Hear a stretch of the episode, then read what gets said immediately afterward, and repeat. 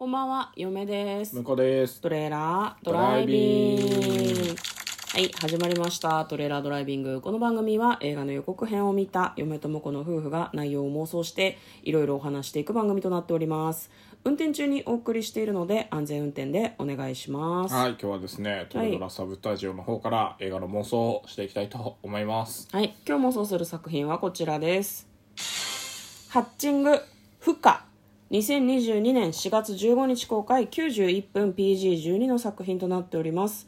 こちらは2021年フィンランドの作品です。来たね、フィンランド。ね、なんか、何フィンランド？来た、来た、来たねって何何？いや、フィンランドっていうと、あの、ミッドサマーとか、ああいう系を思い出しちゃうなと思って。あれ？フィンランドだっけ？いやなんか北欧だったような気がするけど。北欧系まあちょっと何とも言えないですけど、うん。ちょっとなんか不穏な印象がねそうそうそ全部ミッドサマーのせいだけど、そう。ん、ありますよね。北欧、綺麗な、なんかこう、白い感じ。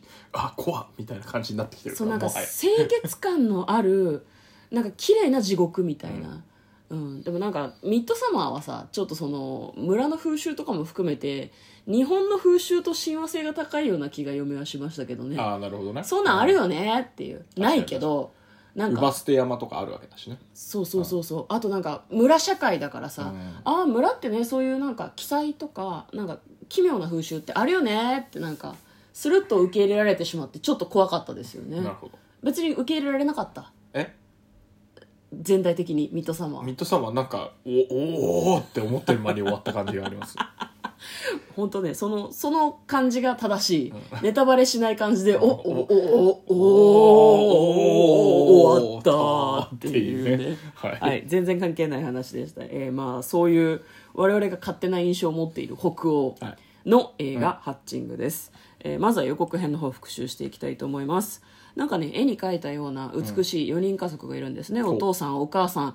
お嬢ちゃんは12歳ぐらいなのかな、小さい弟がいるみたいで。でお母さんが YouTuber をやってるみたいで私たちハッピー家族ですみたいなことをこうなんかすごい綺麗なリビングでねスマホを片手に撮っているんですね、まあ、なんか幸せそうなんだけど最初からなんかちょっと不穏感はあったよね、お母さんの笑顔ちょっと怖いんだな。予告編で私たちハッピーですって言うと大体その後地獄が待ってるからね。そうなんだよね、まあ、あのわざわざハッピーですって言わなきゃいけない人間って本当にハッピーかどうかっていうのは各自自分の胸に聞いてほしいよね。なるほど。アピールしなくて済むのが本当のハッピーだと嫁は思っている、他人のハッピーをジャッジしてはならないとは思うけどね。はい。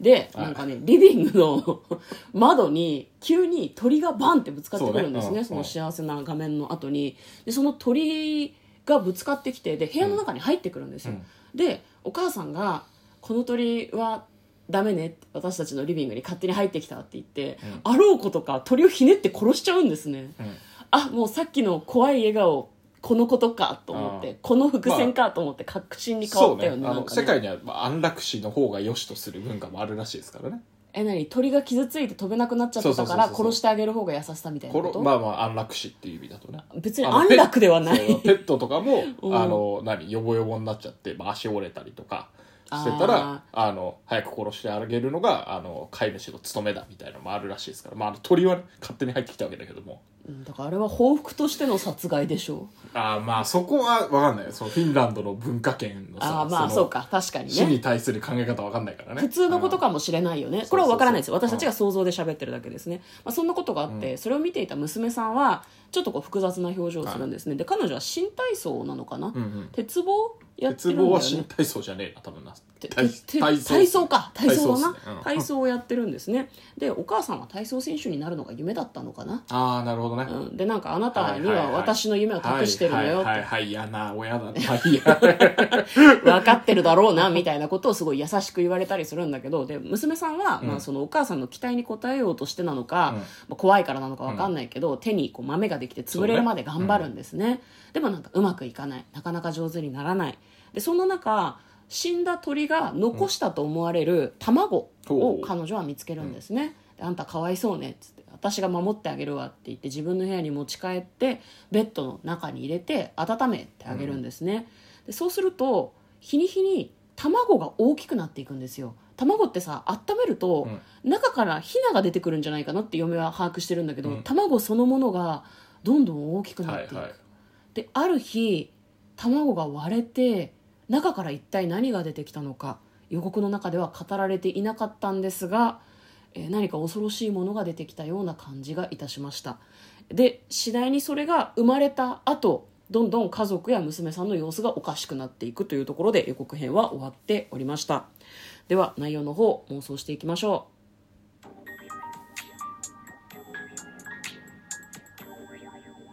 トレーラードライビング。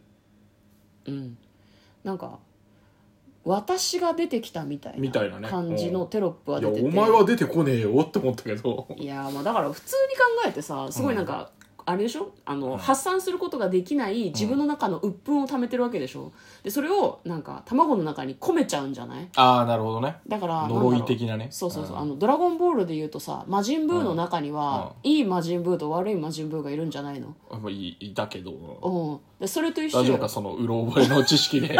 話を進めて大丈夫か？いやねこれ「ドラゴンボール」の魔人ブーのこと知らない人も多分聞いてると思うからこのくらいの方があのファンはえって思うかもしれないけどこのくらいの方が多分なんか伝わるんじゃないかなっていうのは思ってます、まあ、あのそうそう人のエネルギーを注入して魔人部誕生したので、で合ってんじゃん。まあ、だからおおむね合ってますよ。合ってる、あ奇跡的に。だから娘さんのエネルギーっていうか良くない気を全部卵が吸っちゃうんじゃないかなと思うんだよね。だから鳥の卵だと思った卵は、うん。本当は鳥の卵じゃなかったのかそれか鳥の呪いとかかもしれないよねひねて殺された鳥が、からね。母の恨み腹さでおくべきかみたいなね。あのヒナをそヒナを返そうと思って頑張ってたのに、志半ばでこの恨み腹さでおくべきか！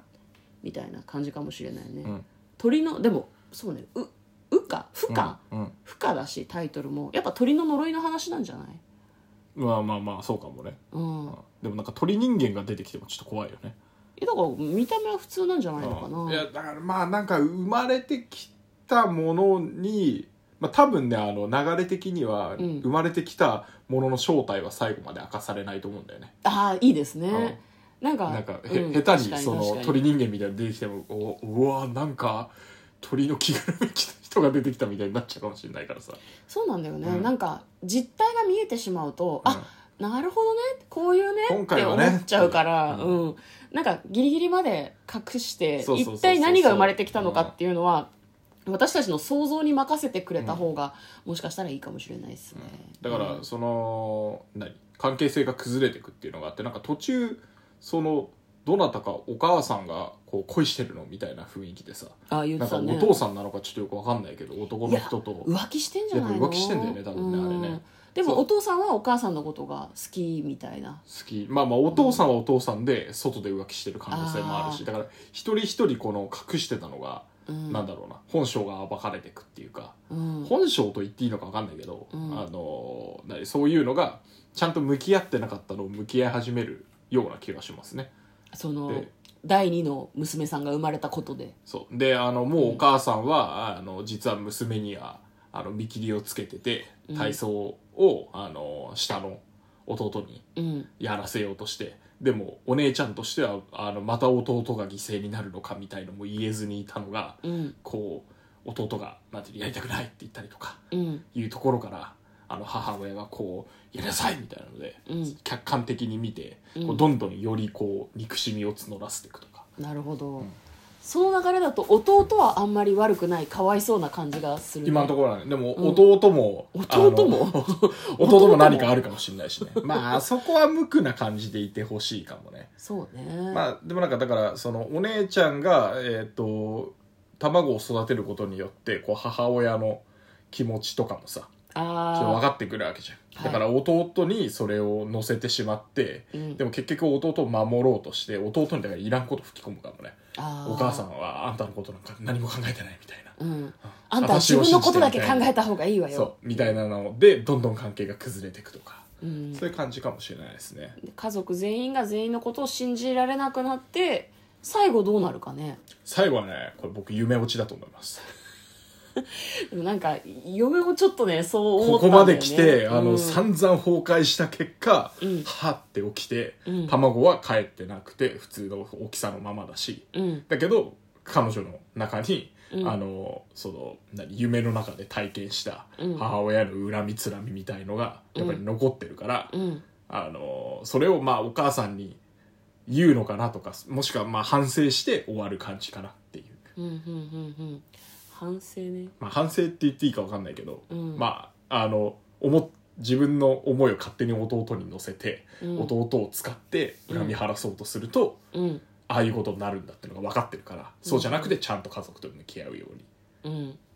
しようとするみたいなところで終わりじゃないかなってなるほど。えなんかそうね。嫁もそのその流れがなんか一番こうしっくりは来ないけど、うんありそうだなとはちょっと思いますね。うん、だから目が覚めてあれ？あ夢だったかって思ったら傍らにその温めてた卵があってで下に降りていくといつものようにお母さんが「あんた体操頑張りなさいよ」ってすごい言われてその子が何か言いたそうな顔をする終わり。みたいなね。みたいな、うん。あれ？言い返すのかな？みたいな。もうやらないって言うのかな？みたいなところで終わりとかでもいいのかなと思ったんだけど、ただなんか12歳だからね、うん。そこまで背負わすのかわいそうだなってちょっと思ったりとかするけどね。なかなか12歳はね親に立てつけないよ。まあそうだね。世界の全部だもん親が。ね。庇護の元ですし。なんか親が反省するエンドになるといいなって嫁は思うけどね。うん。ああなるほどね。うん。ね。だから親の夢だったとかどう？お母さんの夢だったの？ああそれがね。そうそうそう。お母さんが「はっ!」って起きてで娘のところに行くと娘がベッドに寝てて横に例の卵があるわけ、でお母さんはこう俯瞰でその何？卵が大きくなって帰ってそれが娘が2人いるみたいな状態になって様子おかしくなっていくみたいなのをなんかこう映画を見てるみたいな感じでその夢を見てたからなんかなんだろう。気をつけなきゃなって思う。お母さんが反省するエンドどうですか？あいいじゃないですかおまあ母さんへ完成してほしいけどねそこはね、まあ、全部お母さんが悪いわけでもないような気はするけど。うんまあね、まあちょっと大人反省してほしいですね。嫁とこの。トレーラードライビングまったね